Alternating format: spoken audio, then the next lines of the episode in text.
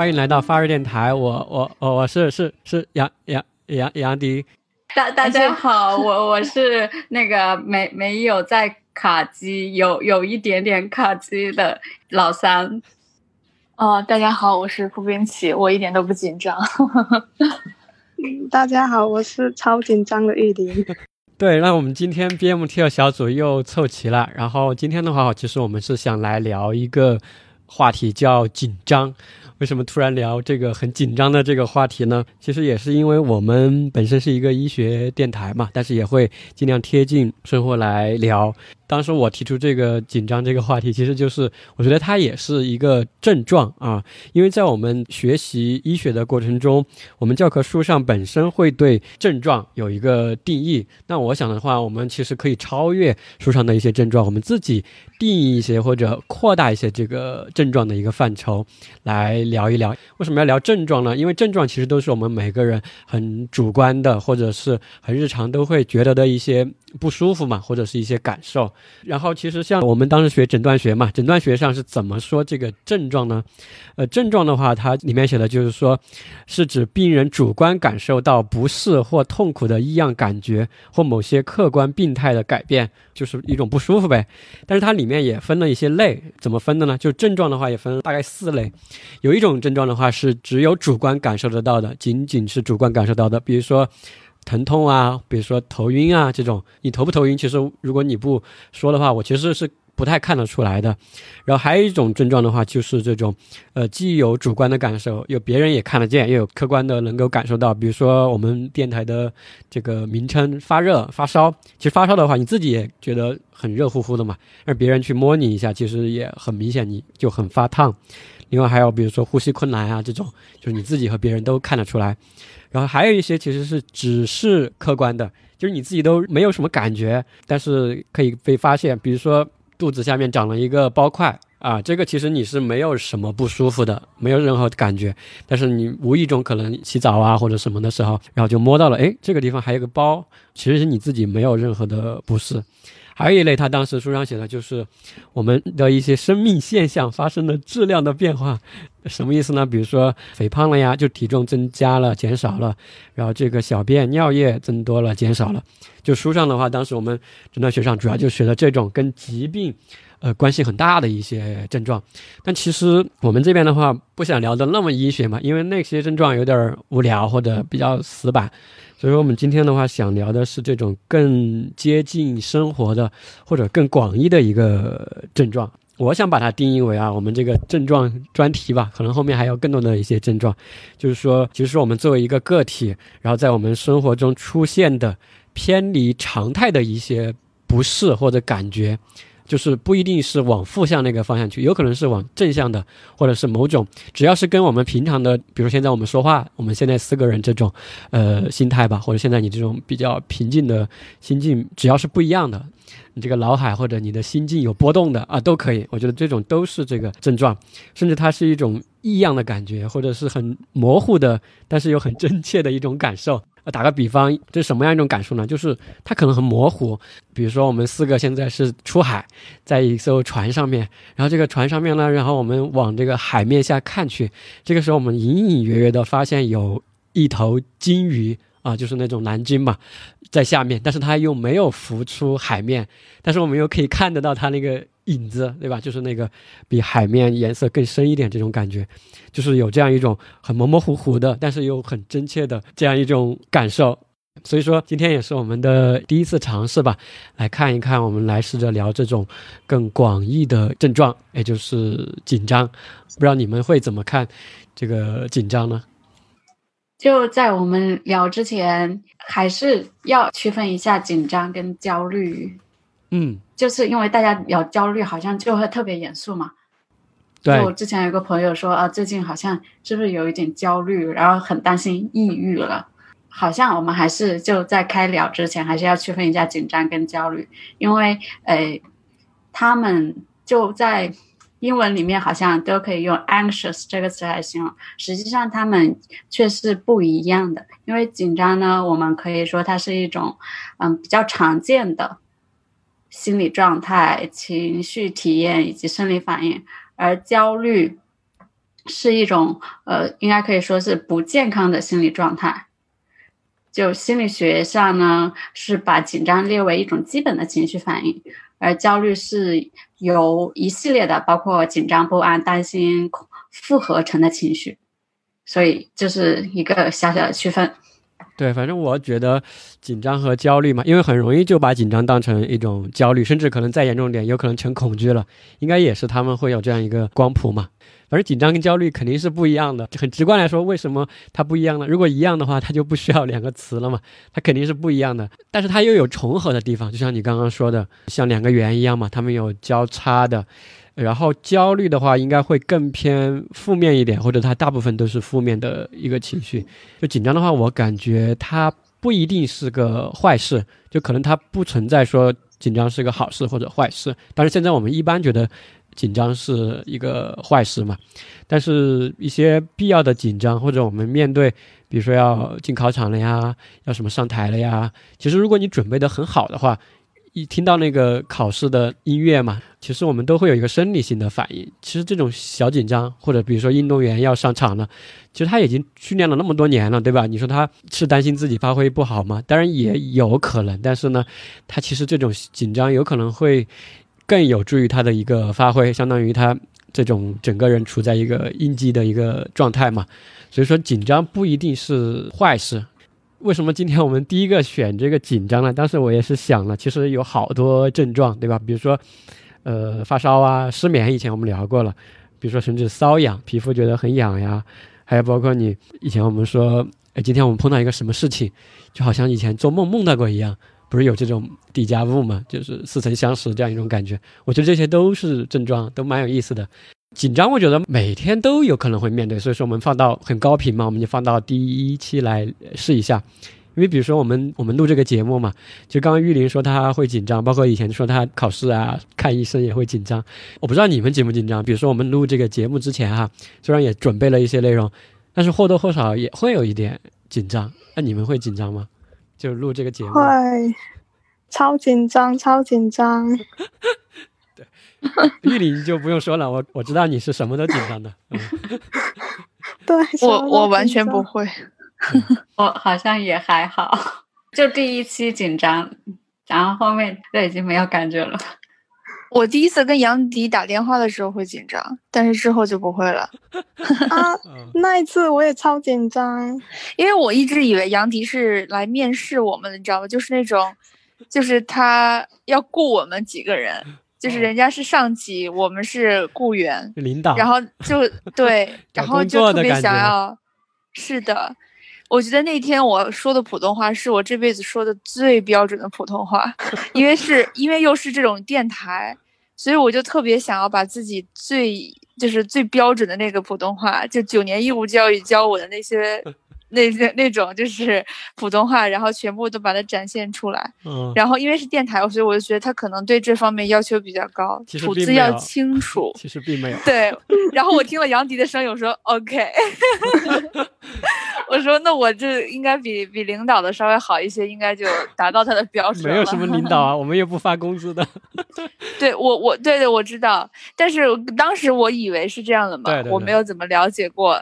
对，所以当时就比较紧张，可能还是一 种，就刚刚你说的是一种不了解嘛，所导致的。如果你知道我是什么样一个人，或者之前就认识的话，肯定也不会有这些，就是去去那么有一点小紧张。是，但也不是一个坏事，对吧？你可能你刚刚说你把你毕生所学的语文老师教你的 这些没错发挥出来了，那我们可以。接下来就按照，比如说，我们可以先大的，我们可以先说一说生活中的一些各种场景吧，一些紧张的一个体会，然后再说一下，呃，一些比如说亚健康的疾病的一些相关的一些紧张状态嘛。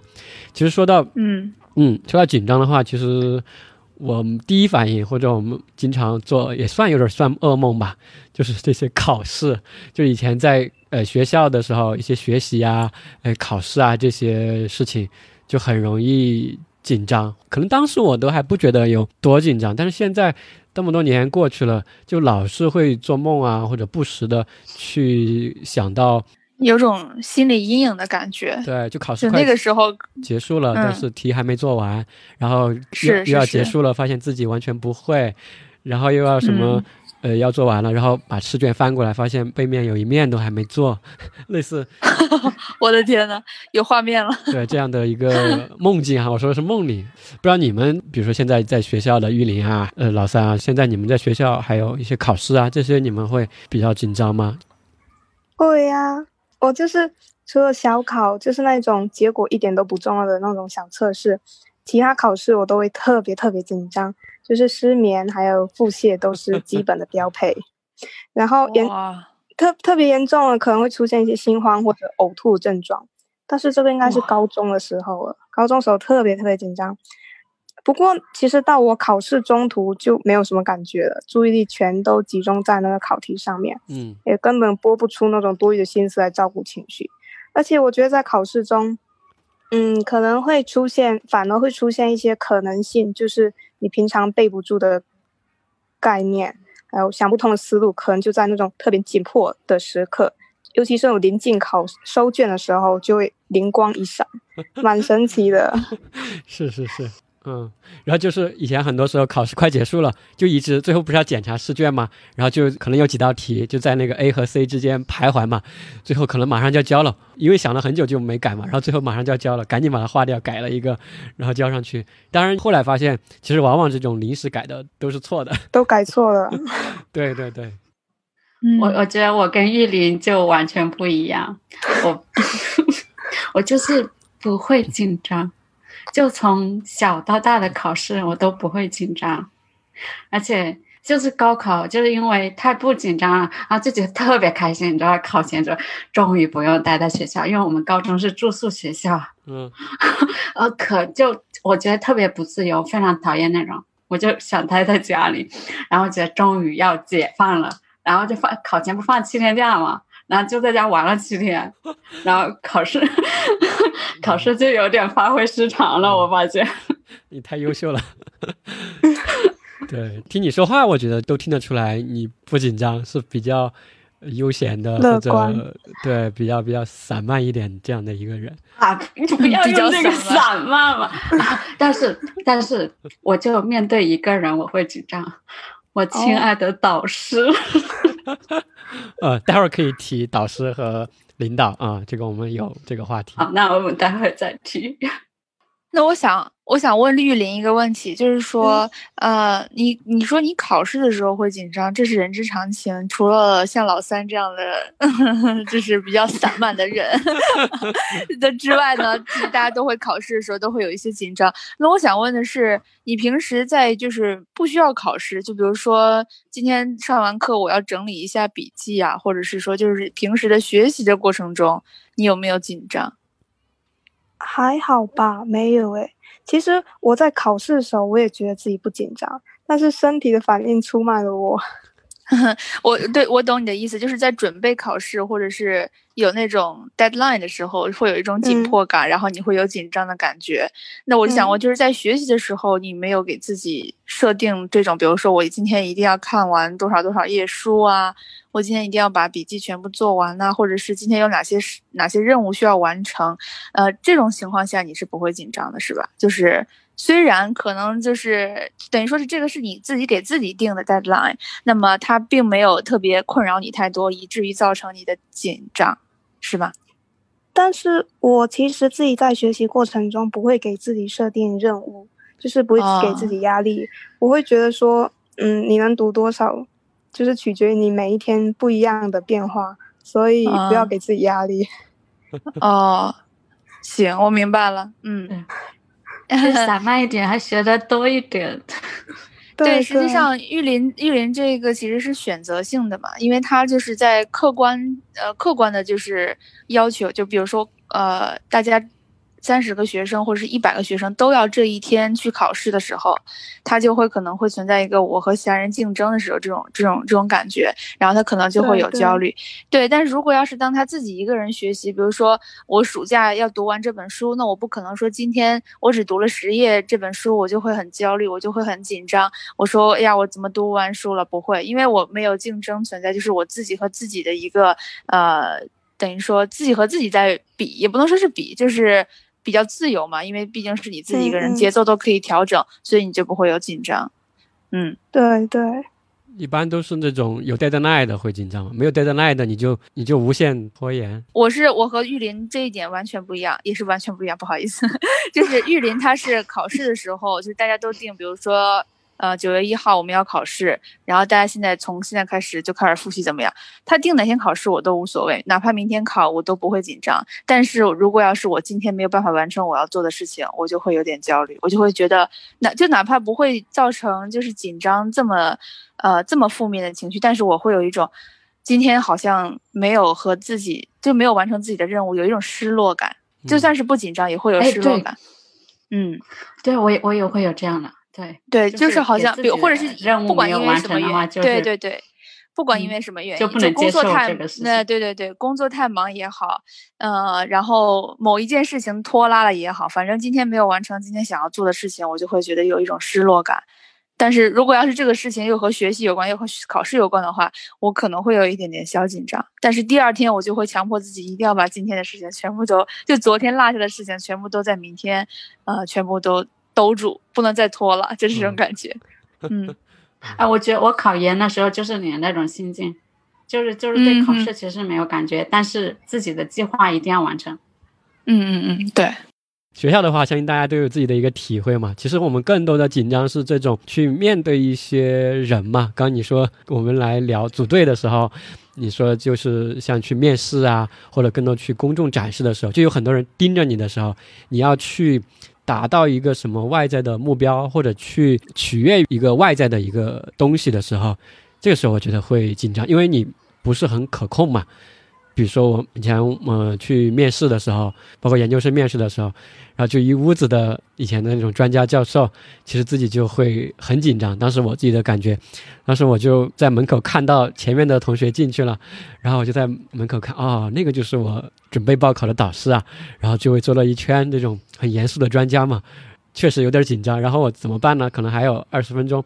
我也没啥办法，反正就在那儿走来走去的，上一下厕所呀，待会儿看一下表啊，就类似这种感觉。我觉得就是一个交感神经兴奋、紧张，对，就是不可控，就是你不了解，就像刚刚你说的那个，你也不知道你会面对什么，他们会问你什么，那些老师是什么样一些性格，其实我觉得就是一种不可控或者未知、不了解带来的一个很正常的生理反应，很正常的一个生理反应。只要它不影响我待会儿。进去，我准备到的东东西，只要我能正常的说出来，我觉得就可以。就紧张也没啥用啊，对吧？我就会这样想。当然有时候不是说你想了就会它消失的，但是会这样来说，啊，紧张你就紧张呗，然后我就看你能怎么着。但是我准备的内容或者我背的什么东西，我要把它说出来啊就可以了。就你其实可以跟它并存的嘛，只要它不碍着你达成你的目标，我觉得就没啥。他爱紧张他紧张去吧。然后我会声音发抖，就是。这种像我像硕士面试的时候，或者是其他就答辩的时候，就是会声音发抖。其实我觉得这一点还是挺挺减分的，你不觉得吗？就是如果要是你的就是在嗯对在面试官面前表现出来你的这种就是紧张，包括尤其是就是你自己内心紧张就算，如果要是再有一些所谓的症状出现，就比如说像你声音抖啊，有的人会手抖啊。然后有的人会就是反正就控制不了的那种交感神经兴奋的表现，我觉得这其实我不知道，因为我没有做过面试官，我不清楚他们怎么想。我就觉得他们可，我自己觉得他们可能见到这种，啊，就是紧张的呃被面试的人的时候，可能会觉得会有点减分，因为毕竟它体现了一个人的心理素质嘛。嗯，是吧？会有一点，就是我曾经对面试过一些人嘛。面试过我们，不是不是不是。工作上的，这个是在于面试者他自不自信。其实我们更多的还是看重他的一个能力嘛，或者他自己为什么要来找这份工作，他的一个动机，他的一个出发点是什么。如果是我是那个面试官，当然我会看这个人，就是如果他是一位应届生，比如说像玉林这样的，他是一个应届生，这个时候我是知道他可能很多就不了解嘛，不知道。我觉得如果他紧张一点，我觉得是正常的。但是我要去了解的，或者我要去问出来的，就是他为什么要来干这个事情。然后他具有什么样的一些能力？他具有的能力和我们这个岗位所要求的这些素质是不是匹配的？如果我觉得他是能胜任这个事情的，因为有的工作说白了，他不需要和人打太多交道嘛。比如说编辑，他是一个文字性的，其实很多出版社的编辑都是有一点社交恐惧的，他就是紧张，是很正常的。他们就是你可以说是内心非常丰富，就是他的很敏感，可能像玉林这样，就是他。是没关系的，只要他来了过后，他紧张就紧张呗。比如说一些程序员，他自己只要能把这个代码写好，程序弄出来，就是他这个不影响。对我觉得他这个工作性质特质啊，就是这样的，比较敏感一点。我不觉得他是很坏，但如果他是一个已经工作很多年了啊，一个就比较资深的这种人，如果他还是表现的比较紧张的话，那我们可能面试过哈，也有两种看法。第一种的话，有可能他不是很自信。啊，有可能不是很匹配嘛，他想来应聘我们这个岗位。还有一种比较恶劣一点的，就是他撒谎，这个也是我们见到过。对对对，什么意思呢？就是他的能力，简历撒谎吗？他的对他的能力没问题，但是他会撒谎。比如说，因为很关键的就是会涉及到一个工资嘛，薪酬嘛。这时候我们就会问他，你你在上一家公司的工资大概是多少？有的人就会撒谎。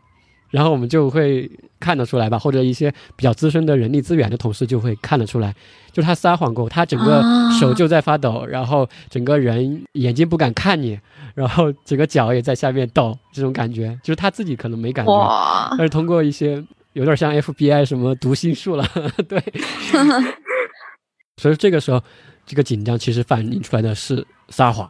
所以说，面试这里还是挺微妙的，或者说，其实更多的我们还是希望看到的是人与人之间真诚的一个交流嘛。就你是真的是怎么想的，你就怎么说嘛，也不用撒谎，因为撒了谎过后，早晚要被戳穿的，你自己心里也会有一个负罪感嘛。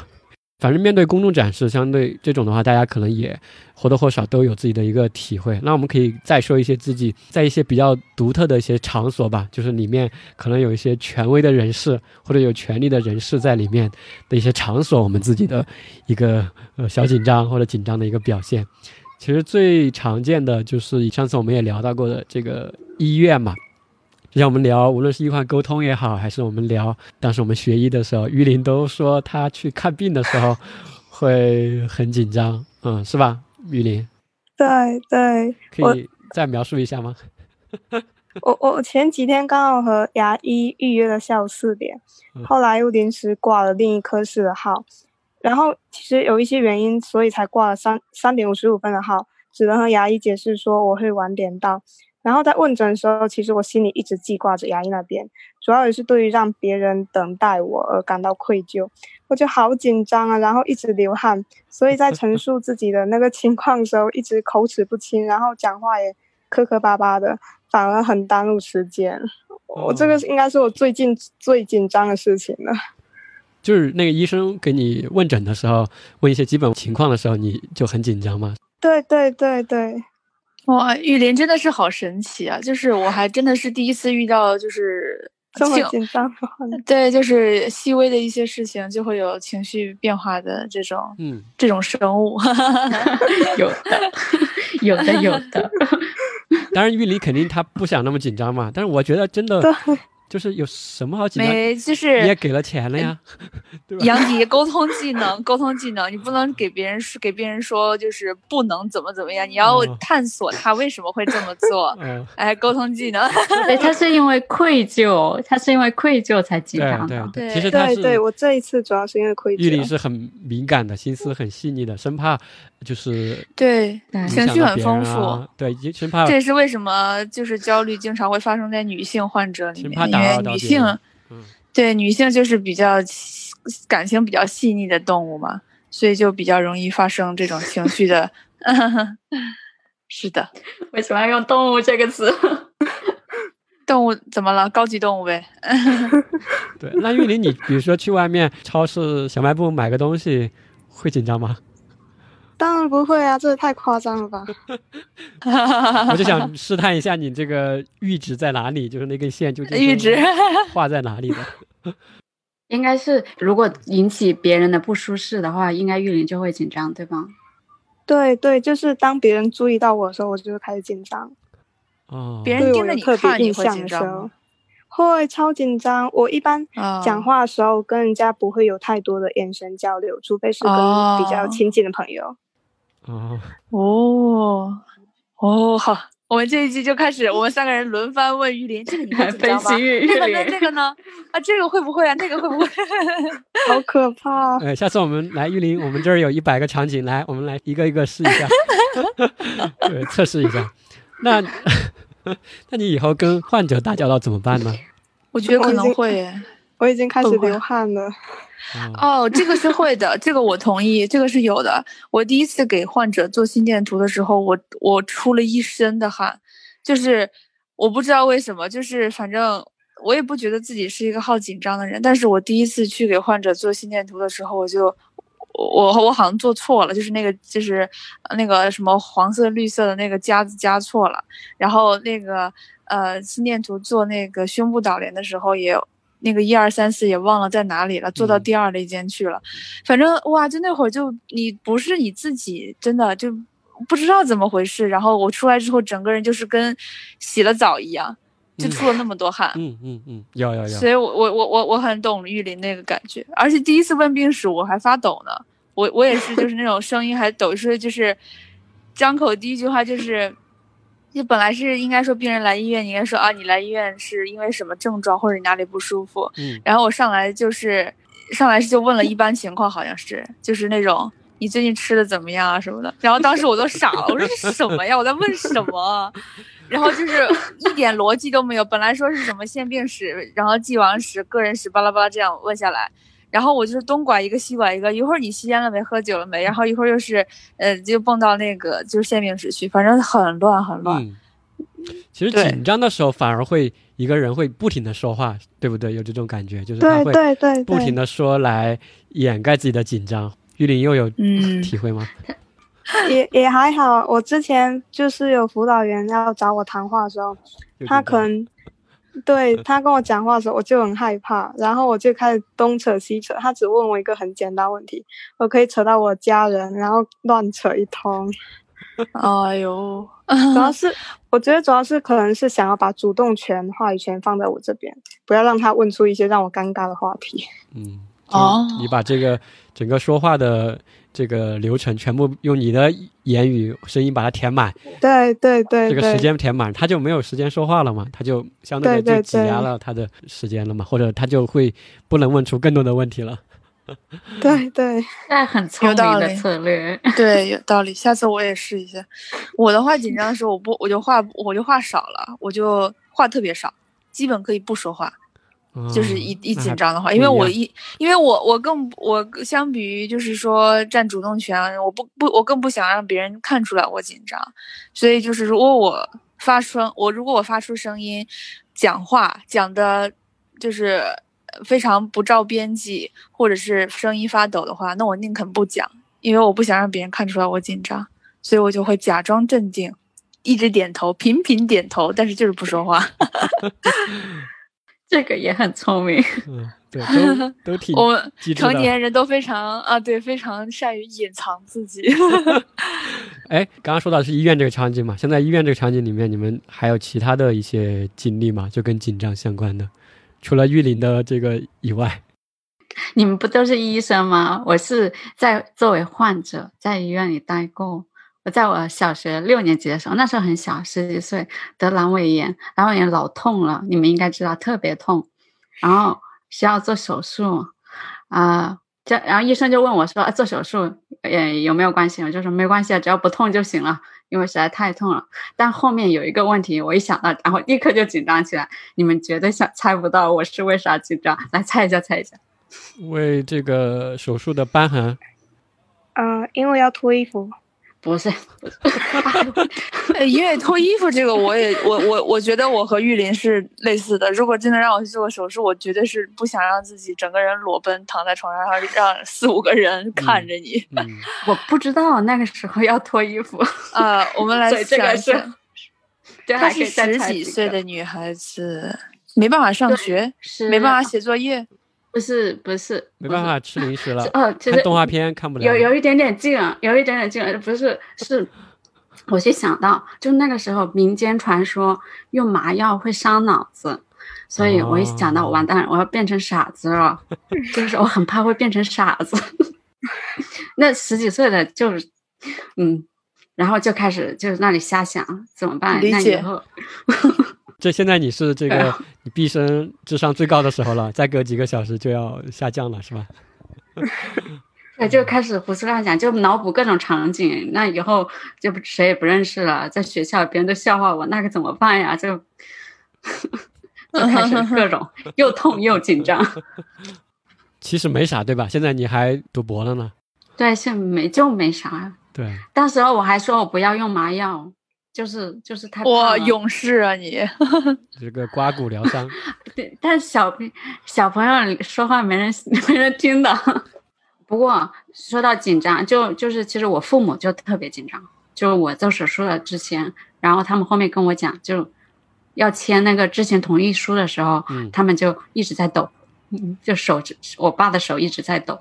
嗯，关心你们？这个你们在医对，这你们在医院碰到那些患者，他们签家就是家人签的时候，应该比患者本人都紧张，我感觉。对，一般好像患者本人没什么，因为他已经比较痛苦了，或者觉得。反正都这样了，对吧？肯定是要做的，是那该签就签。他反正也好像逃不过这一劫嘛，还是看不同的家属吧，他会有不同的这种紧张程度。有很多时候可能是这种外科的大手术啊什么之类的，就有风险越大的可能会越紧张吧，或者担心。嗯，我觉得这个是人之常情吧。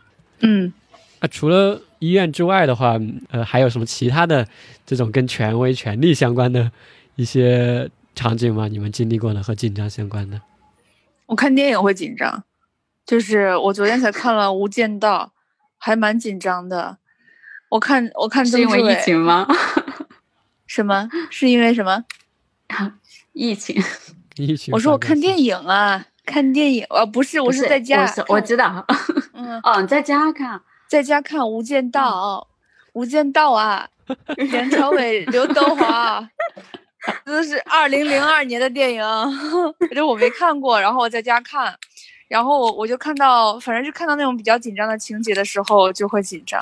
这个我觉得挺正常的。嗯，就看曾志伟还挺害怕的，不知道为什么，小小的一个人，气场好大呀。恰好昨天我也看了个电影，就看那个希区柯克的《惊魂记》嘛。其实这种有点悬疑、惊悚或者心理的，其实都会有紧张。没，你那个就是那个是人之常情了，就是就是对吧？对对对对。但是但是那个《无间道》它是那种就是我也不知道嘛，它其实没有什么好紧张的呀。他们只有眼神，就好像 哎，我也不懂，可能是人家演技真的太好。嗯嗯嗯，对，整个氛围营造的太好了，压迫感嘛，可能会有一种，你自己都觉得有点紧张。其他呢？你们还有吗？我对我感觉我对警察挺紧张的，叫我面对警察的场景，我都很紧张。哦，你还经常面对？那你那你千万别去看《无间道》，里面全是警察。好像真没看过《无间道》。那你敢可以去看一下？那你敢看《黑猫警长》吗？哇，好好好，你太搞笑了。就是之前我我手机被偷了，然后要去派出所报案嘛，然后就是正襟危坐，人家一句一句的问，你一句一句答。然后就是那种氛围，就被审问的那种感觉吗？有点。我做错了，对啊，我做错什么事情了啊？就就我就负罪感就很重，明明是我被偷了呀。我想问一下，就是和电影里是一样的吗？就是你坐在一个小房间，开着一盏雪白雪白的台灯，那个是审不是啦，就是在一个接待处，然后排着队，然后等着登记嘛，报案嘛。没有，这是一个房间，一个房间里，然后就坐在那里，一个人在拿着笔纸写，然后他问你答，就挺紧张的。但是，因为其实你，我懂你，你什么多大多大的时候去遭，就是手机被偷了？前几前几个月啊？哦，前几个月吗？哦，我以为你小的时候，因为我觉得其实小时候哪有手机啊？你小灵通这不叫手机吗？没有，我的意思是说，他应该是觉得自己说的每一句话可能都会，就是可能会被对方怀疑嘛，所以这个时候你说的每句话都需要斟酌。然后所以你要说你几点去丢了手机，这个时候你甚至每一个眼神去回想，去回想的时候，你的每一个小动作其实都可能会被对方记下来，所以就就可能会很不自然嘛。然后你就对，嗯，我明白。而且那个场景也很很严肃嘛，就是啊是那种装置啊，都是一板一有板有眼的。有板有眼还了得？其实我觉得还是一种不了解吧，就那种场所，其实我们平常很少去嘛，不像老三经常去，对吧？然后其实 我以前也报过一次案，我没有经常去，好吗？对我去过一次。嗯。对我去的频率应该比你们多。嗯，有一次反正不小心被 骗了一千块钱左右嘛，然后我就去报案，但是其实也是追查不回来嘛，但是我就去报了一下，当时就觉得还好，我们这边的，其实你对他那个整个都不了解，说白了，你对他的流程啊，谁是谁啊，是怎么个弄法，其实是完全不了解的。说白了，进去过后就是有点任人摆布那种感觉嘛，就他让你干什么就干什么，因为你完全不知道下一步干什么。其实。和医院里面有一点像，有时候说起来的话，嗯，对，面对权威，对，他是有权威，有一种绝对的权利嘛，或者压迫这种感觉。但实际上，这个警察叔叔，对吧，和我们的医生其实都是跟我们站在一起的呀，他其实是来帮助你解决问题的，对吧？但是现在搞得好像他来审问你一样，你又没做错什么坏事，然后但是你感觉那种权威嘛，就像刚刚玉林说的一样。都不用问玉林去警察局紧不紧张了，肯定都不敢进去。对，就是这种感觉。但是就搞得好像做错了什么事一样，就是我去看病，好像我做错了事一样。我去报个案，其实是想帮助这个维持社会治安嘛。而且有的时候就是明明我说的是真话，还挺紧张的。我觉得挺奇怪的，就是面对医生和是警察的时候啊，这是怎么回事？是的，可能还是那个权力的一种压迫吧。嗯。因为也可能是因为你的真话比较就是，哎，不知道玉林，你说，我我刚好前几天有听一档节目嘛，然后里面就讲到目击者证词那个失误率可能高达百分之三十以上，就是说证人他在高度紧张的状态下，可能是由于呃整个案件本身对于他本人是一件比较痛苦的经历，也可能是因为知道自己就是要他对他自己所说的话。要负很大的责任，所以他可能会出现一种自我保护机制，大脑对记忆可能会出现呃自动修改，就是会导致他对于目击到的或对就会有一定的偏差。心理上有这个保护机制，就是他就会呃自己会编一些，但是他自己都不知道自己编了，对，大脑都会抑制他的那个真实的回忆。嗯，我我知道这个。在紧张的时候，他大脑可能在处理问题这种精确度，就这一能力可能就会减弱。哦，就是说，有可能他会被问的人，就是这个提问者问问题的方式和一种引导所带偏，对吧？就是他问什么，他可能就会去往那个方向去去回答。比如说，他你是不是看到一个嫌疑人，他就会往那个方向去。去编或者一种自我叙事嘛，去把它合理化。嗯嗯。因为警察这种我不是特别了解，但是跟医生的应该也是类似的。比如说你一个患者进来，你不同的问诊方式，其实也跟他的回答有很大的对开放式提问嘛。嗯，其实你应该问他有什么不舒服，对吧？但是如果你问他是呃你头痛吗？哎，真的不痛吗？一点都不痛吗？啊！你再仔细感受一下，好像有，好像有。对你仔细感受一下，真的不痛吗？一点点都不痛吗？啊，你确定？我这个深有体会。我在医院问那些病人，就是他们，比如说心绞痛来了，然后本来其实心绞痛都，他有有可能有很各种各样的症状，但是你就越问的越多，他就说呀，好像都有一点。会不会心慌？会会会，会不会头晕？哎呀，会会会会有，会出汗吗？哎呀，也会也会呀，特别出的特别多汗。然后我就有的时候很怀疑自己是不是不应该问这么多，应该让他刚刚明明问他，我说你有除了胸痛之外还有没有其他的症状？没有。他说没有，没什么其他的了。然后我问有没有这有没有那个有没有这个？然后他说有有有，全都有全都有。然后 OK。然后我又问我说：“你大小便正常吗？”他说：“都是正常的。”我说：“平时大便会不会干？”他说：“会干，会很干。”我说：“OK。”感觉问了一些不该问因为他不知道什么叫正常，或者说正常，对，也也有这种啊信息不对称嘛。嗯，就是他觉得没啥，但是没想到在医学上都是不正常的。那除了医院和警察局以外，刚刚上面我们提到的，跟一些领导啊、上级沟通的时候，我觉得这个是比较有体会的，特别是一些导师嘛，或者学生时代的老师，嗯，这个你们有什么感受？嗯，我觉得其实，在跟导师在进行，包括你的。就在学校，在校园来讲的话，就是最多的话就是我们的教授，我们尊敬的教授。你在和教授讲讲话的时候，或者是在和他辩论一些事情的时候，比如说他的 PPT 上有一个问题你不懂，你在问他的时候，其实我觉得是一个，就虽然说人家教授经常会说啊，有什么问题，有什么建议，你们都尽管提，但是你在问他的时候，你肯定也要就是有一个自己整理信息、归纳说。对，归纳信息，你要确定你自己问的这个问题不会让教授一一一口回绝，说你自己回去再看一眼 PPT 你就懂了。对，你要你一定要就是。就是其实是在怎么说呢？要想这个问题问的有价值，然后能让这个教授，呃，怎么说呢？能跟你最起码进行一个短暂的辩论。所以你在跟教授交流的时候，其实，在之前呃准备和他交流的时候，你准备的这些材料，包括你的思维的一些就是逻辑上通不通顺啊等等，实际上也是一个自我检测的一个过程。而我在这个过程当中，可能就会有一些。呃，紧张，但是同时有一点小激动，就是说这个紧张对于我来说是一个正向的紧张。就是当你在上课，老师结束了之后说大家有没有什么问题，这个时候我一下我举起来手，我说老师我有个问题想问一下。这个时候就是其实相当于是一个课堂的展示了，大家都在听你提问，嗯，然后都在听你归纳所有的信息，你的信息归纳是否完整，是否通畅，然后你的语言是否。侃侃而谈，就是整，其实其实上算是一个即兴的一个小展示了。然后这，然后教授这个时候再回你哪些，就是他在反过来问你一个问题，等等，反正是你和教授的这个等于说是博弈吧。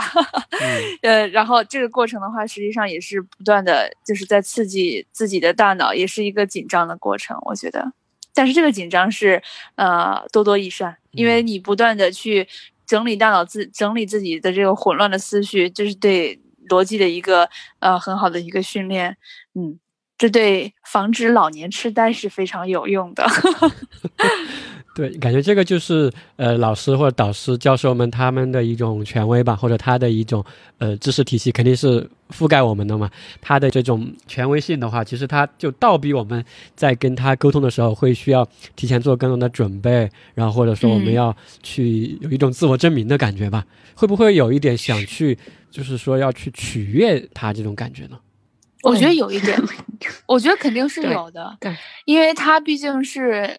某一个行业里的，就是比你最起码等级要高，比你年纪大，算是领路人，呃，甚至可能是呃，就是位高权重的人。那么你得到他的欣赏识，那这是非常必有必要的。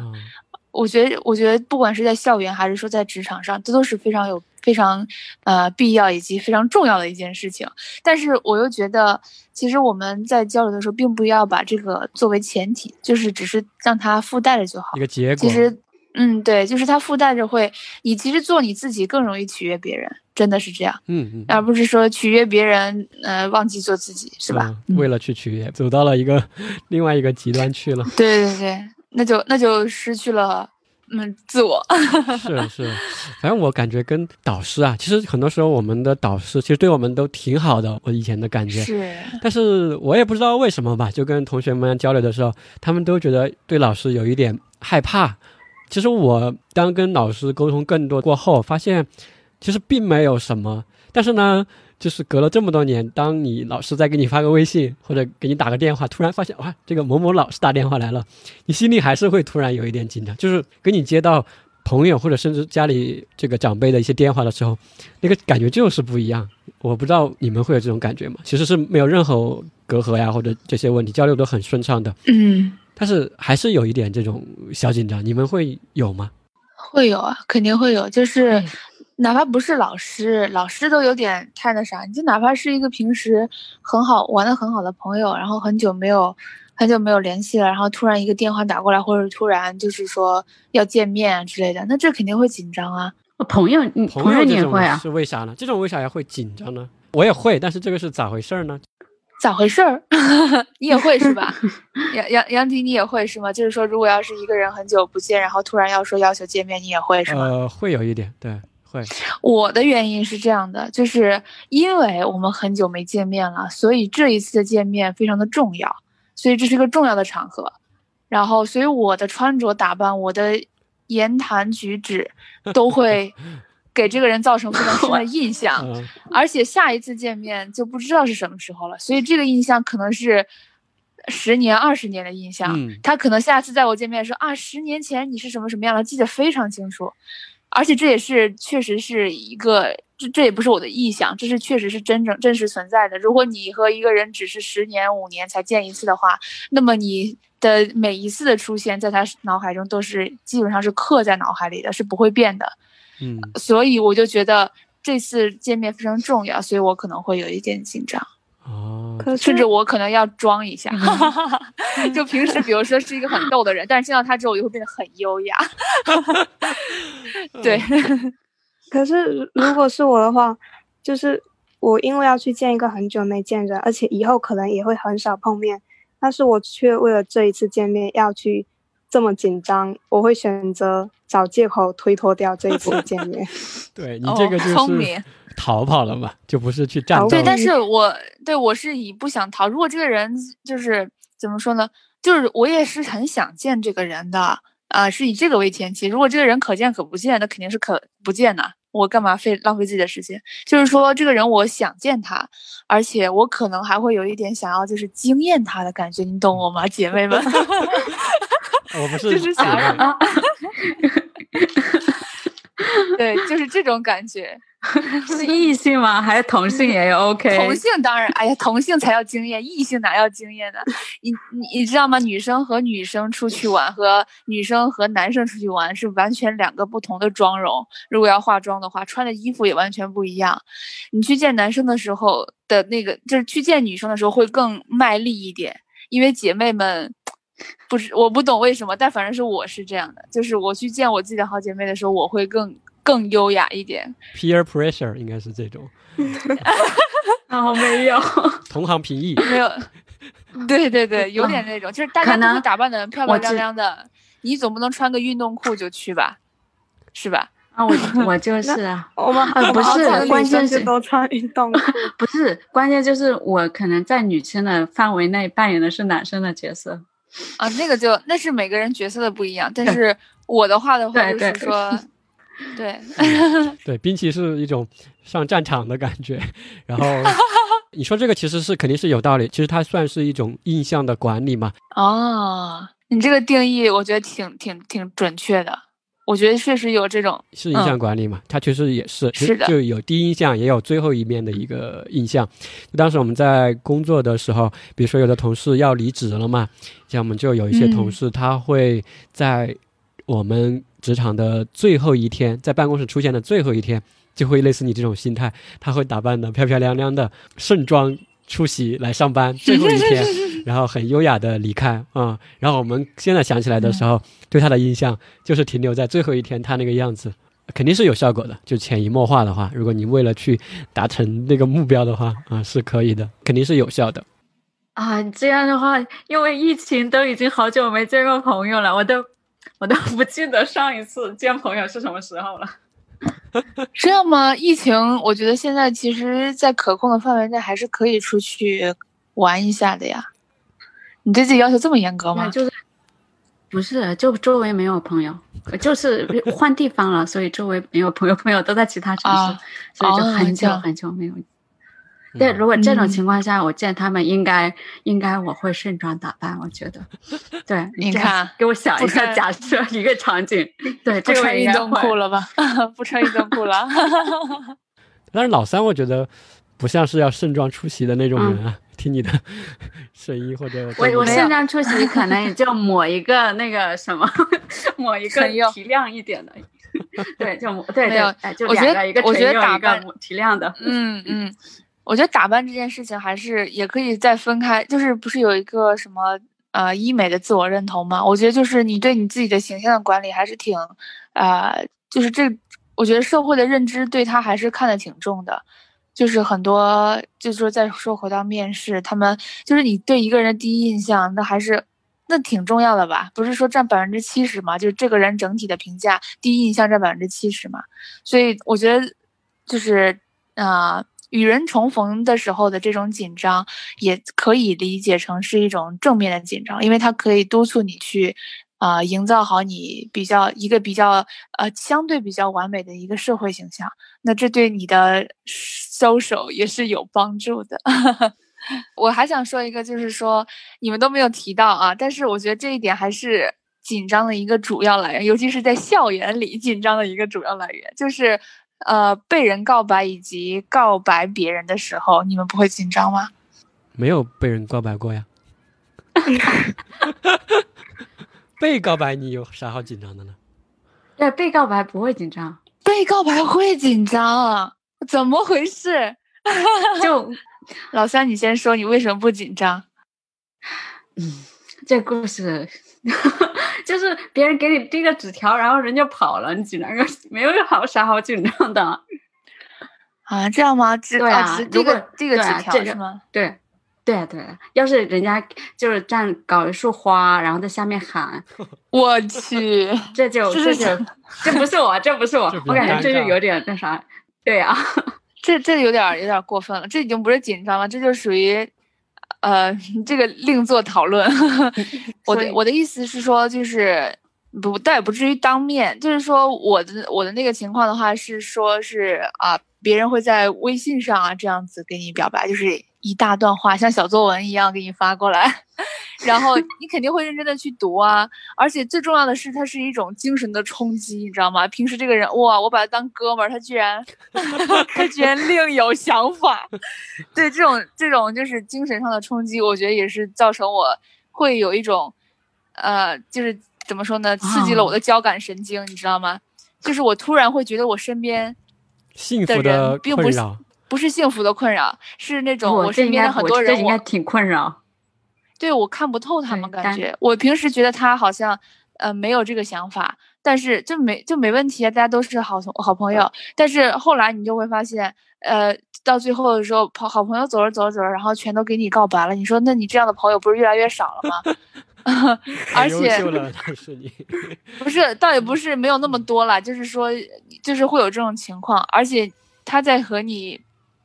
就是告白了之后，我自己认为的话，我是没办法再和他做一起再做朋友的。那么他以后找到的那个什么，找到的就是呃他的另一半，呃，然后跟我那要怎么相处呢？所以大家肯定就是越走越远了。那我就是等于说，在他告白之后，我就失失去了一个朋友，这是多么令人悲伤的一件事情！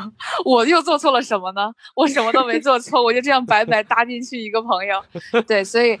所以我就会，我是怎么说呢？紧张可能是其中一种情绪，但是我觉得更多的是一种，是一种，哦天呐，就这种感觉，就是为什么会发生这样的事情？我到底哪里做错了？我到底哪里让你？你是不是想的？天呐，又来了，又一个，又一个，应该是你们到底喜欢我哪里？我要改掉。有这种感觉，我真的有这种感觉，嗯。而且，而且我有一个比较特别的故事是，就是说，我和我现任男朋友，他当时就是，呃，就是不好意思，这里会不会有点太八卦了，杨迪？没事，你我们想听，没有，我们想听，后面不合适吗？对啊，我们想听，和紧张相关。嗯，你说嘛。嗯，是我的意思是说，就是刚才不是说被告白会紧张，然后告白的时候肯定会紧张，因为你。因为很自然，就是说你会怕别人拒绝啊，等等啊，这些都可能会紧张。然后这个的话，嗯，我和他是并不是说谁和谁告白的事情，而是第三种情况，就是说我想要问他是不是喜欢我，但是我又不想让他知道我问他，我这么问是自己有什么想法。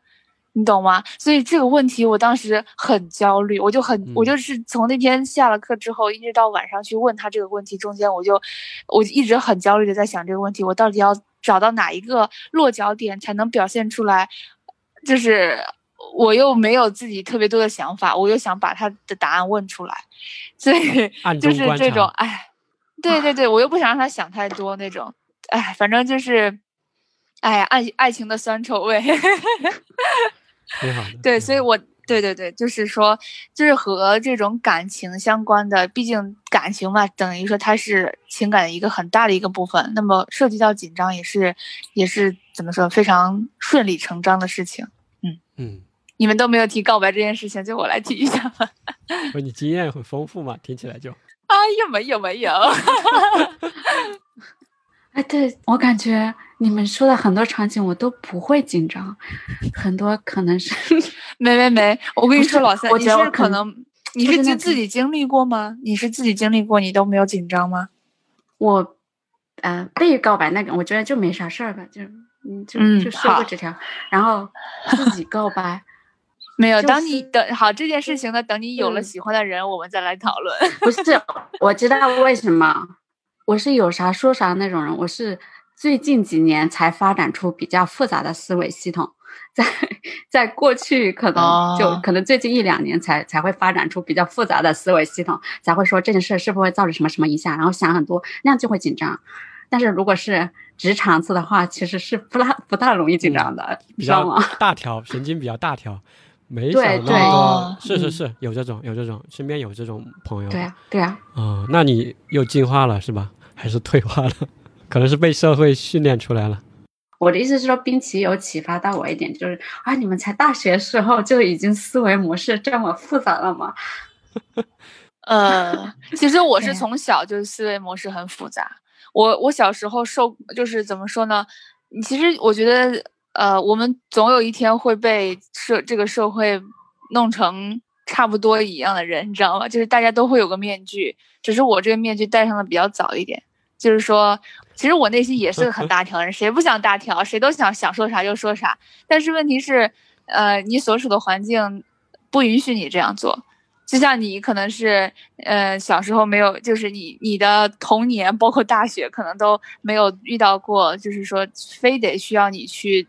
观就是察言观色呀，或者是就是举止需要很注意啊这种情况，但你到了就是工作之后啊，可能就会越来越频繁的遇到，所以你才会，这不说你近几年才发展出来说，呃，就等于说系统升级了，然后我会考虑到自己说的这句话会产生什么样的影响，呃，但对于我来说的话，就是我更早的去升级了自己的系统。可以这么说吧，所以就是我大学的话就，就是已经有用了一段时间了这个系统，嗯，赛博人兵，对，因为老三我感觉他是，因为你一直在学校嘛，其实是比较单纯的一个环境，但我也不完全同意，比你刚刚说的这个什么全部每个人都戴上一个面具，感觉听起来挺恐怖的，又把玉林又吓到了，估计，然后。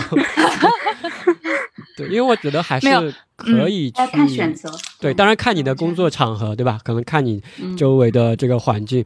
其实是我个人的一个体会哈，就是还是可以尽量去呈现比较真的一个状态。比如说我就是像老三一样，就是有啥说啥，呃，比较直的那种嘛，不会说去拐弯抹角啊。就是有时候可能会比较得罪人，反正我就有啥我就说，然后但我也不去。骗人对吧？我不去欺骗人，这个有时候可能短期会受到别人不理解啊，或者说这个人怎么这么说话呀？但长期来，我觉得不一定是个坏事。长期来说，他就会发现，就你这个人就是这样的。他不是说我有什么坏心，或者说我是要去得罪谁，或者我要去这样直说来挑谁的刺儿。如果他发现我对谁都是这样的，就理解了。因为之前我看到有一个类似的实验嘛，比如说就像那个狼人杀。对吧？狼人杀里面不是你有可能是杀手嘛，然后有可能是警察，有可能是平民嘛，然后有一个统计嘛，就是说你每次拿到什么，你就说自己是什么。就是你是杀手的时候，你就直接说自己是杀手；你是警察，你就说自己是警察；你是平民，你就说自己是平民。但是这个时候，在很多局里面，你就可能直接被搞死了，对吧？然后对呀，第一个就出去了。对对，是肯定的。是的，是的。但是你多了过后，就是你反复重复这个实验，就是你重复一万次，别人就已经知道了嘛。就是你这个人说的话是百分之百可信的。然后这个时候，就是只要你拿到这种你是警察嘛，我们一起来投死这个杀手的时候，这个是别人是百分之百相。信你的，就是从这个过程中来的话，其实你统计过后啊，你的这种胜率吧，就是你如果你是想赢的话，是最高的。就是说实话，对，就是你不要去欺骗，对你不要去欺骗。当然，它有个过程哈。那是什么像那个囚徒博弈的。对对对，当然这个也取决于整个社会中的其他成员的一个姿态嘛，或者他们的一个选择策略。就是我觉得，因为我希望社会上或者我工作的环境中是这样一种环境，这样一种氛围，对吧？那我。首先，我就要自己是这种氛围。这个时候，我怎么去创造呢？如果能改变身边的一个人、两个人，如果让他能了解我，这个时候可能氛围哎会好一点。如果我一来就去适应和迎合他们的，那没有人会去创造这种环境啊，对吧？这是一种我我先从自己做起，然后去力所能及的改变周围的那一两个人。然后还有一步就是，当你比如说工作比较好一些，这个时候你可以去选择一些新的加入到这个团队的成员的时候，这个时候你就可以选择跟你志同道合的一些人啊。这个你就通过面试刚刚说的来去面嘛，会不会有人撒谎啊？他是什么样一个人啊？当然这个就需要在短时间内判断出这个人嘛。呃，很多时候可能你自己一个人还不一定能够判断出来面试者或者要加入你们团队这位成员的一个情况。就是说，像一些很大的公司，比如谷歌呀，我听说的啊，Facebook 啊这种公司，它就有一个有点像面试委员会这样的吧。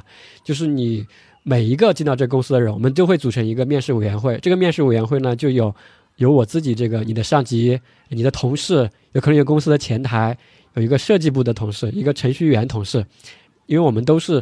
呃，志同道合的一些人嘛，我们一起来跟你聊天，然后我们每个人都会从自己的角度来嘛，从人事的角度来说，它叫闻味儿，就是闻一下这个人的味道跟我们啊气味是一致的，这个有点像第六感，就这个人整体符不符合我们这个团队的一种感觉，这个实际上是可以感受得到的啊，可以去做出改变的，就是说，而不是说只能被动的去接受和迎合嘛。当然，你说的你在公立医院工作哈，我知道。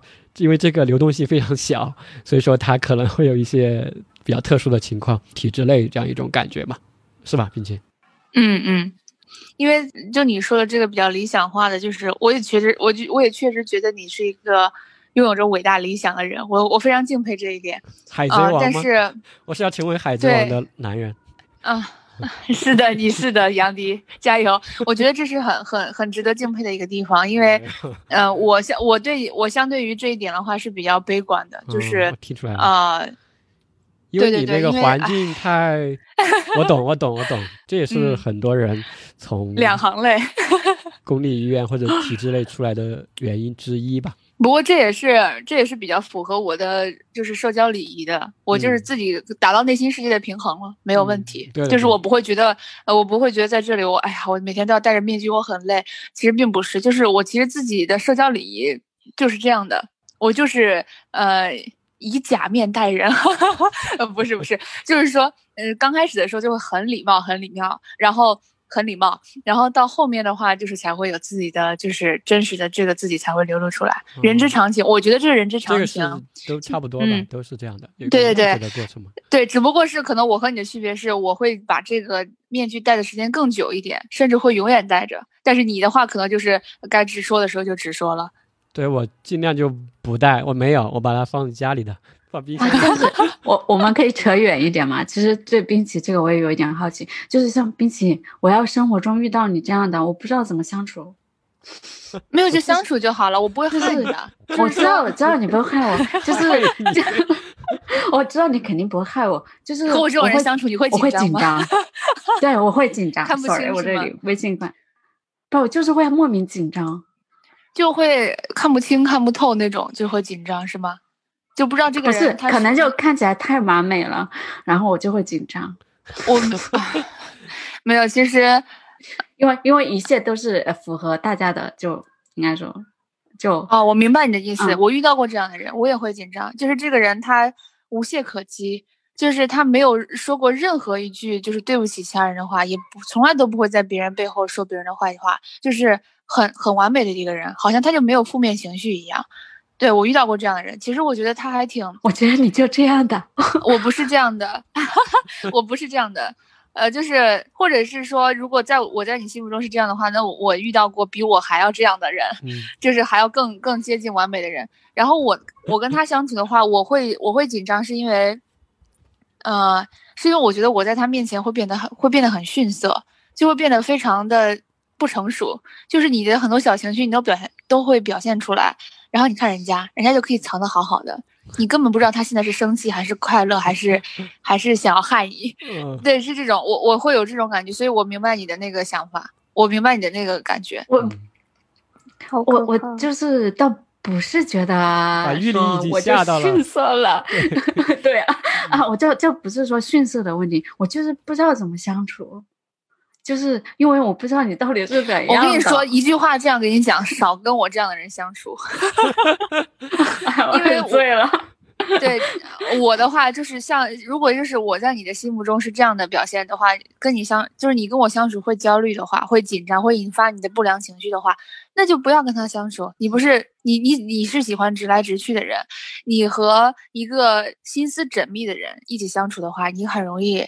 呃，就是怎么说呢？累，多多，呃，你会很累是一个，而且多多少少风评会不太好，你懂我的意思吗？就是，就是别人，你和别，你和这个人心思缜密的人，两个人放在一起，很明显就能看出来哪个人是心思缜密，哪个人是比较大条的。那大多数。的社会上的一些呃工作，其实都比较适合心思缜密的人去做。比较大条的人呢，就会就会比较显得比较逊色。这是这是为什么？我说我和那个人在一起的时候，我会觉得自己比较逊色，因此我会比较紧张。嗯，哎，于林来发表一下你的感受。没有，所以我呃，我还有最后一句话等我讲完，就是说，呃，我就给老三的意见是说，嗯，从博弈论来讲。你要想突出你自己，就尽量少和这样的人站在一起，少和他相处。而且你和他相处的时间久了的话，呃，你比不过他的心思缜密，你肯定会受伤。就是哪怕你自己对自己受伤也好，被他伤也好，或者是被旁观的人伤也好，总会总有一天你会受伤的。如果你比不过他的这个缜密的话，嗯，就这样。哇，这真的是哇！你这分析的太理智了，但但是我啊，你说的其实很有道理。老三，你你你挺适合留在学校做科研的啊，继续留在学校 做科研，对，继续留在学校。这样我对啊，我就就在做科研好了，我就看文献就好了。当老师是是是。哎，玉林，对，刚刚玉林你说了一句什么话？你们听到了吗？他说太可怕了。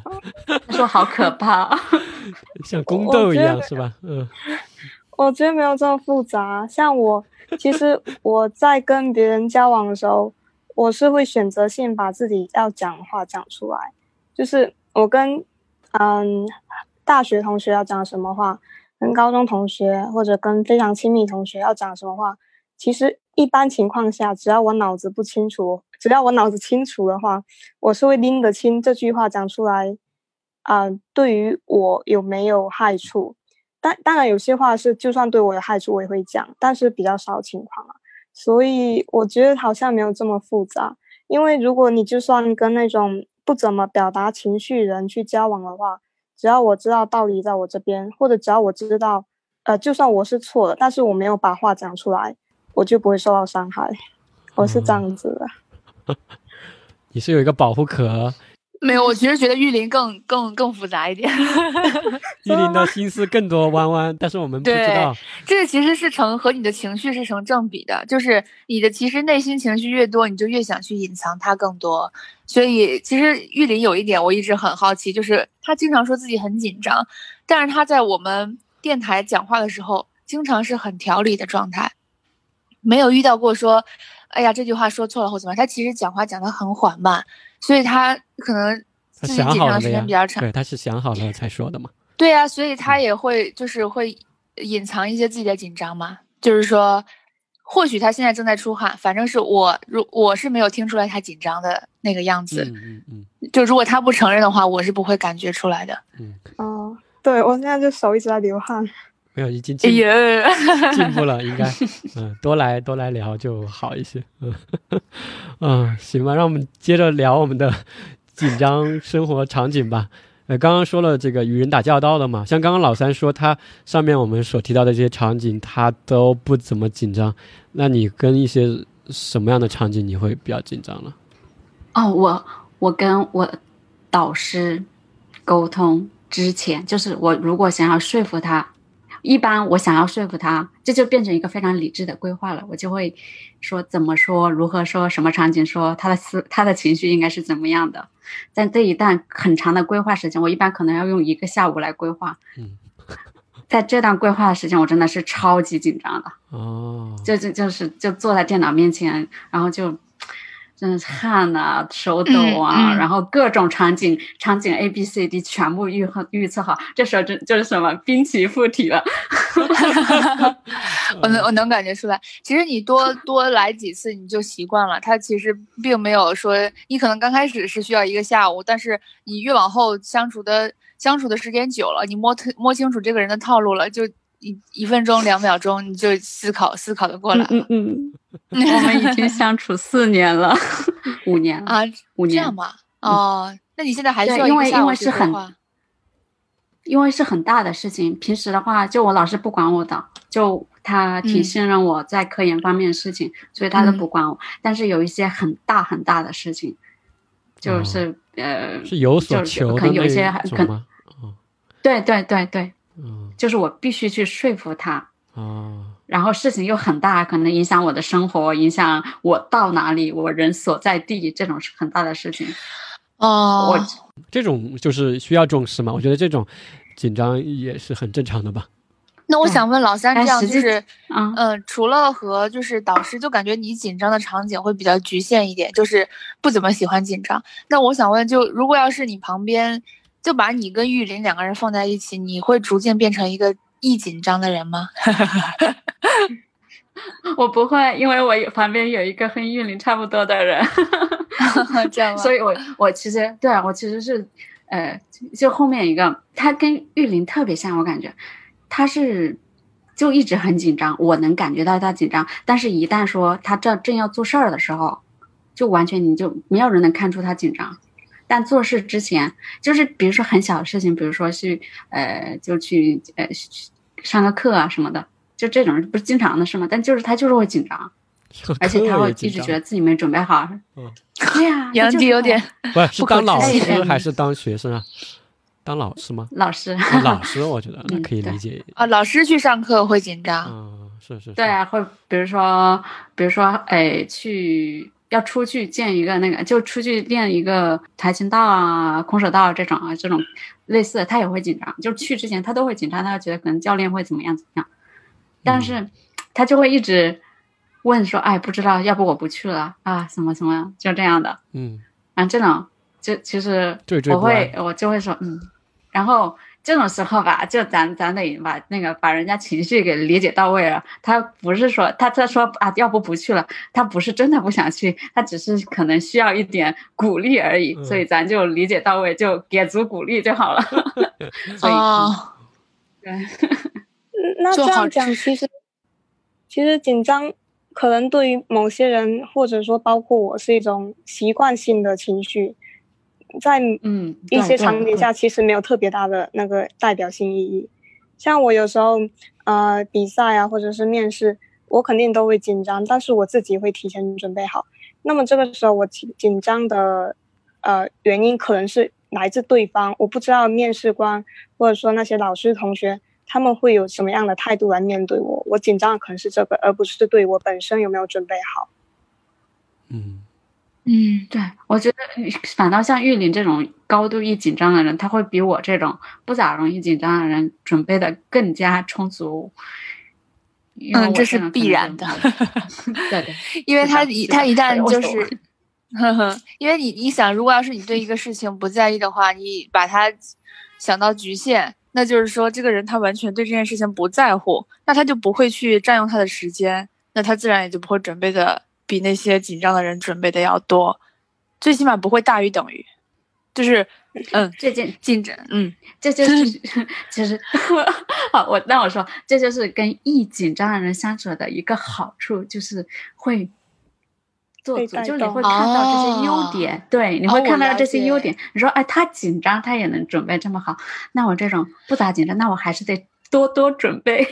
对对对，老三，你启发我，因为之前我有一段时间就是很很就是也很大条，就是我觉得考试对于我来说就是也不是说过就行，我是觉得我自己准备好了，然后就是因为没有那种特别的考试对我的压迫感，所以我准备的时候很可能会遗漏一些东西，但是又因为我不紧张，所以我根本都不知道遗漏那些东西在哪里，而且我也没有动力去找我可能漏了哪些东西。所以这个时候呢，我身边就有一个。只要一考试就非常紧张的一个人，就非常好的调动了我的主动学习能力。他每一次就会就过来会问我说：“哎，你有没有看那一章节的东西呀？那个章节里面老师说有一个地方会考啊，你有没有去看？”他就经常会这样子过来提醒我。然后我总是会刚开始的时候我会很反感，因为我觉得他总是会抓住那些细枝末节的东西不放手，就感觉他会呃就是。你要抓大放小嘛，就是尤其是备考东西非常多的时候，他总是会纠结那些很小很小的东西，我就觉得很烦。但是后来考过几次之后，发现居然他提到的东西都考到了，而且都是在那种一个选择题一个填空题，就那么一分。但是你就是觉得你看了书之后就知道，不看书你就完全不懂。所以呢，我就开始慢慢的，就是开始探索他。他的那些细枝末节的东西，就是他会跟我交流，然后我也会，就是就跟老三老三说的一样，就是旁边会有这么一个人一直在提醒着你，有一些东西你还没有看，有一些书书上的那些犄角旮旯的地方你还没有没有看到，所以 这也会这也是就是跟一紧张的人相处一个比较好的一个地方。嗯，他就像一个镜子一样，然后营造出一种很紧张的大战即将来临的一种气氛，然后就把这个调动起来了。对对对，这也是小组学习的一个好处。嗯，我在临床上的话，其实呃。和经常会和这种神经紧张的人相处，其实很多时候大家是一种被动的紧张，就是你进入到医院这个环境之后，每天你穿上了病人病号服，然后坐在雪白的床上，然后每天会有医生过来查查看你，然后会有酒精消毒水的味道等等，就这种环境肯定就会在这个人心中产生一种就是不好的感觉，这种不好的感觉又非常的陌生，所以这个患者的话一般都会有一点点小紧张，啊，然后尤其。是经常会在女性的患者里面出现，然后我经常。怎么说呢？就是说我刚开始的时候呢，是觉得这些病人紧张，我只要就是啊关怀一下，就是人文关怀一下，呃，沟通上呢注意一下着词，然后把病情谈的不要那么严重，然后抚慰一下心灵，啊，做好这个医患沟通，然后就可以缓解对方的紧张。但后来我发现，其实我做的其实很局限，我的这些临床沟就是所谓的临就是沟通技能，其实捉襟见肘，就是。没什么用处，尤其是当我第一次接触到其中有一个病人是这样，他并不是我管的病人，但是每天查房，我们整个组的人都会去看他，呃，就是我们在那，我们去到他那个床前之后就走不动了，他就是一直反复的在问同样的一个问题，就是而且每天第一句话见到我们医生，我好害怕，医生我真的好害怕什么的，然后他。不仅在害怕，而且还在模拟，就是自己害怕的时候会做哪些事情。他说他害怕的时候会这样，会那样，会这样。但是我们他在我们这边住了很长时间，每一天都在重复同样的事情，同样的话。刚开始我觉得他就只是紧张，我会给自己这么讲，他就只是比较紧张，怎么怎么样。后来我就发现。他就已经不是紧张了，他是一种焦虑，就是刚才我们前面提到的紧张和焦虑的区别。如果一个患者他刚刚入院，他可能会有新环境的适应，他可能会紧张那么几天、三天、两天就差不多了。但如果要是他持续性的每天都是在持续重复同样一句话，说医生我真的好怕，而且这个病人还有一个比较特、比较让人有点，呃，就是烦恼的一件事情，就是我们只要坐在医生办公室。他会时不时的过来偷偷的看你，就是你知道这是很这是有点恐怖，你知道吗？瘆得慌。晚上八点钟，然后或者是晚上十点钟，呃，就是病房里非常的安静，脚步声都听得非常清楚，你就会听到那个呃医生办公室那个门吱呀一声打开，然后露出来一张一露出来一张脸，然后他还是那种非常明显的紧张面容，就是眉头紧锁，然后头发很乱的那种样子，然后他就会进来。然后就，然后就偷瞄你一眼，瞄，然后他还不说话，你知道吗？他就是盯着你在工作。然后有一次，我突然猛地一发现，看到有一个人在外面看，哎呀妈，把我吓的。然后我就说，哦，我说啊，你好，有什么事吗？然后他说啊，没事，我就看看你在干什么。然后我就有一种，然后我就，我就天呐，我就觉得好像被人盯上了的感觉。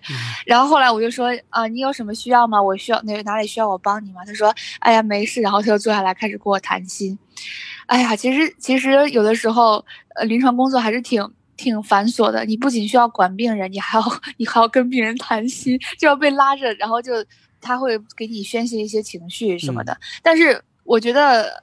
比较两难的地方是这样的，我可以宣，就是可以帮助你缓解一部分的情绪，但是如果要是你真真正发展成焦虑的话，那么它就是一个精神科的疾病，它并不是说我一两句话就可以把这件事情解决的，所以最终这个病人的去向呢，就是转到了精神科，先治疗他的精神疾病，然后再过来治疗心内科的疾病，所以这就是我和一个紧张的患者相处的一个。相处的一个故事，所以我想说的是，这个患者在很紧张的时候，其实有的时候会有一点点反向的影响医生的这个情绪，就是我会在他就是在知道他会有精神方面的焦虑的时候，就知道了之后，我们再去查房，就大家进去查他的时候，我就不再进去了，我就是尽量的避免他，因为我不想让被他的这种焦虑的情绪给影响到，嗯。所以我会觉得，就是对自己的临床工作会有一定的影响，但也可能是因为我现在还是比较年轻的医生，会被这种呃患者的这种小情绪影响到，嗯，所以可能老牌一点的医生就不会。你承受不了，就他给你的这种呃情绪，你说大晚上间有一个人吱呀一声把门打开，偷偷看你，这谁受得了？嗯，而且还是这种。就是只要有空，他就会呃散步散步，然后散步到医生办公室这里，然后过来看看你。你说这是这叫什么事儿啊？嗯，有有，就是说，呃，其实刚刚你说的这个患者应该也是比较极端的一个案例，他其实已经超越了我们刚刚日常的这种紧张了嘛。更多的可能是虽然不知道具体什么病，可能是一种疾病病态啊，或者是疾病所导致的一种紧张害怕。焦虑，焦虑症，对一种焦虑，可能也有孤独，或者有一些什么东西混杂在一起的一种表现嘛。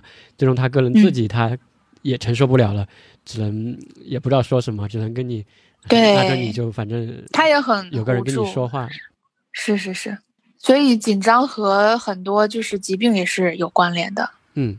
就像这种紧张过度过，其实跟一些前面说到的一些亚健康呀或者疾病的一些状态，其实也可能会关联上嘛。那这里的话，我也可以，就像以前我们说的嘛，就是为什么我老是会这样想嘛？就一个症状或者一个不舒服出现的时候，我就会去想为什么。有这个症状，对吧？但其实很多时候你都可以回溯到我们的非洲大草原上去，我们的 大草原上的大草原出现了。对，大草原上的祖先告诉我，亲口告诉我的，就为什么要有紧张啊？说白了，还是一个生存的策略嘛。如果你面对你在野外面对老虎、面对一些狼、面对一些呃有攻击性的野生动物来盯着你的时候，你不紧张。这早就被吃了嘛，对吧？就是一点都不正常呀。按理说，你面对这种恐惧或者一种未知的事物的时候，就是要么就是跑，要么就是战，要么就是去去战斗嘛，要么就是去对跑。但是这个无论你是跑还是战，其实你都紧张，或者刚刚你说的什么交感神经兴奋啊，整个人就兴奋起来，这种感觉都是都是需要的。就是要么你要战斗，你要做好准备嘛；你要跑也要做好准备嘛。然后这个是的，肌肉紧张啊，所以说。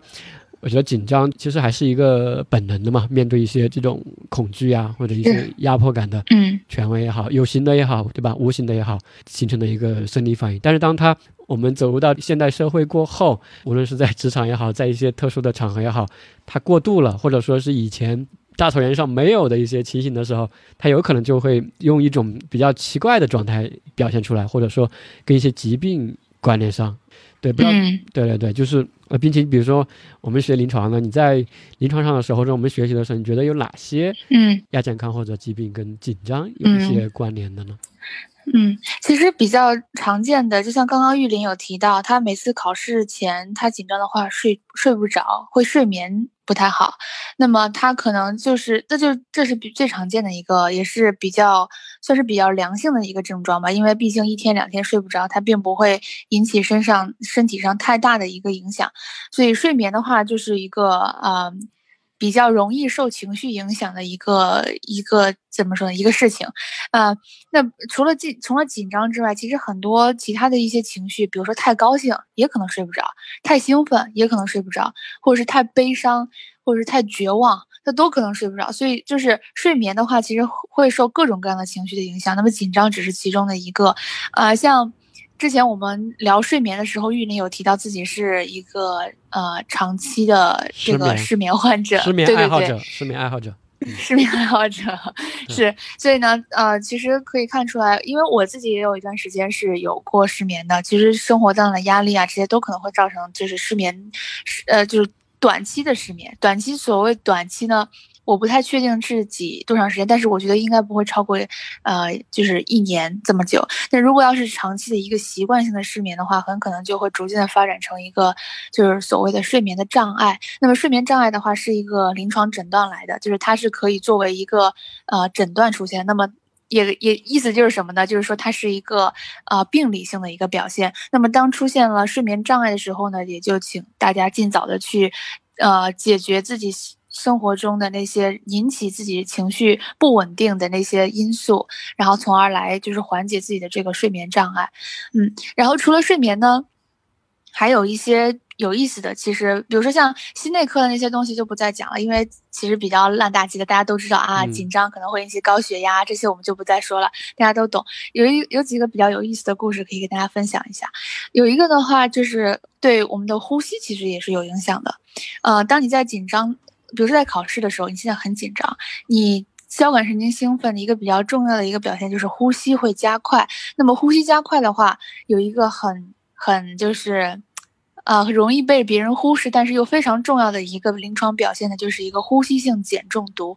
当你很快速的呼吸，大量的深呼吸的时候。你的身体里的二氧化碳会逐渐的被身体，就是身体里的二氧化碳的浓度会逐渐的下降。那么二氧化碳浓度下降的时候。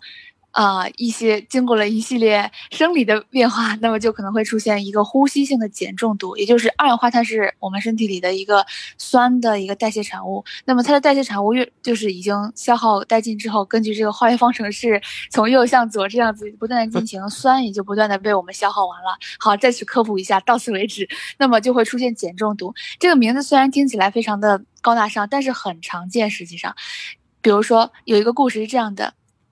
在飞机上有一个女性，呃，她是抱着孩子的一个，抱着一个呃，就是几个月大的一个孩子，她突然出现了一个就是呼吸困难，她突然就是感觉喘不上来气儿，然后头非常的晕，然后感觉整个人就是那种，就是有她甚至说自己有一点濒死感，就是觉得快要快要死掉了这种，就是濒死感，很恐惧的一种感觉。然后呢，呃，一位就是好像是一位协和的医生。然后走向前去，然后看了他一眼，然后就立刻把一个，呃，就是麦当劳的那个纸袋子呼在了他的嘴上，然后让他密封严，就是让这个纸袋密封密封良好的，让他在这个纸袋里面呼吸，不要让他漏气儿。然后这个女女患者吧，当时就非常的非常的生气，她立刻就把那个袋子拿开，她说：“我都快呼吸，我都快呼吸不上来了，你还要把这个袋子盖在我的脸上，你是不是想害死我？”然后这个医生呢就说。给他做了些一番解释，告诉他，他是因为太紧张引起了呼吸加快，然后引起了二氧化碳浓度下降，等等等等等，然后引起了呼吸性的碱中毒。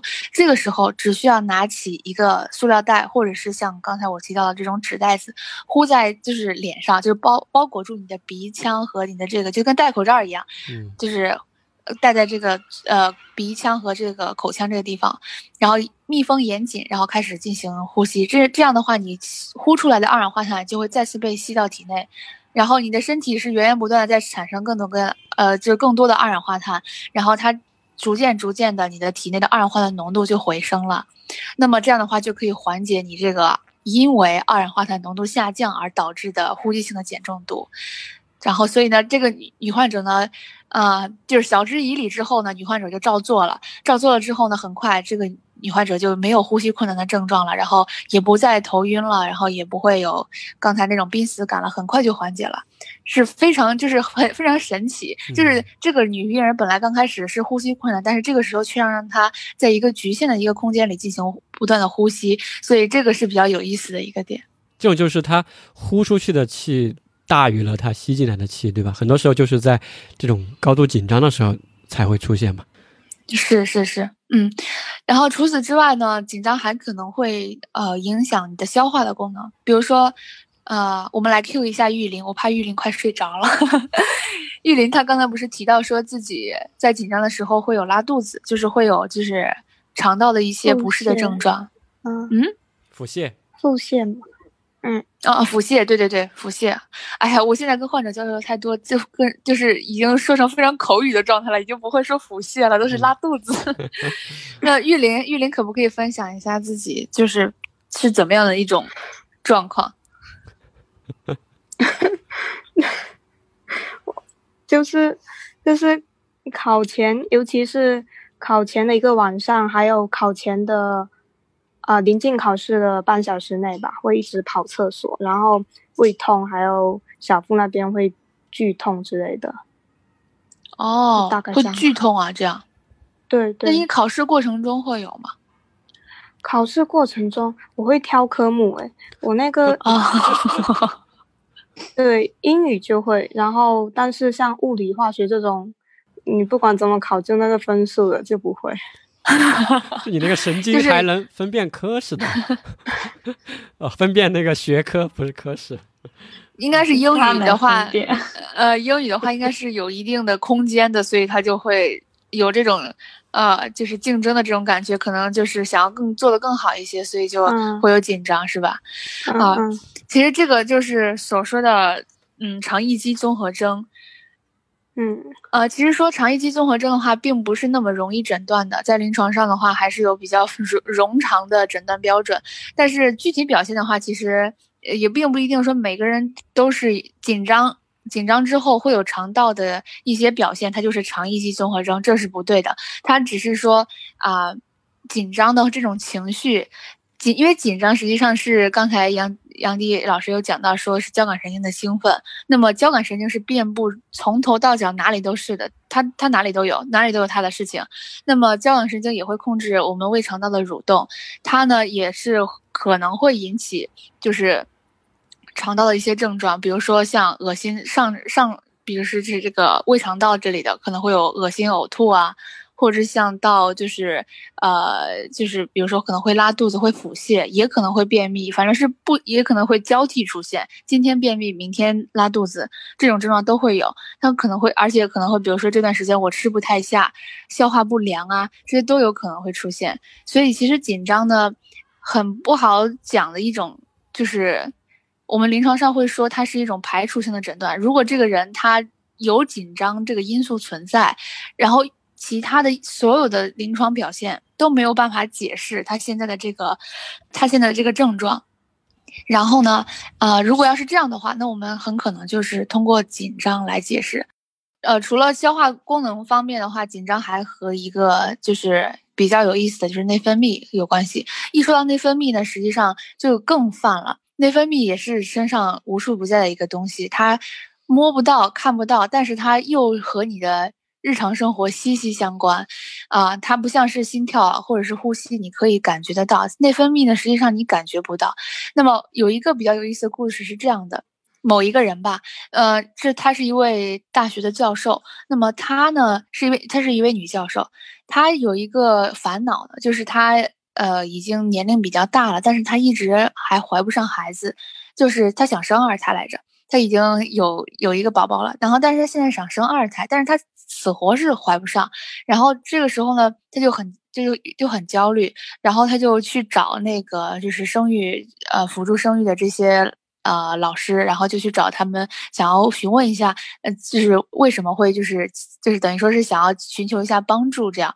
然后呢，呃这位老师呢，这位就是呃辅助生育的这个老师呢，听了他的一些。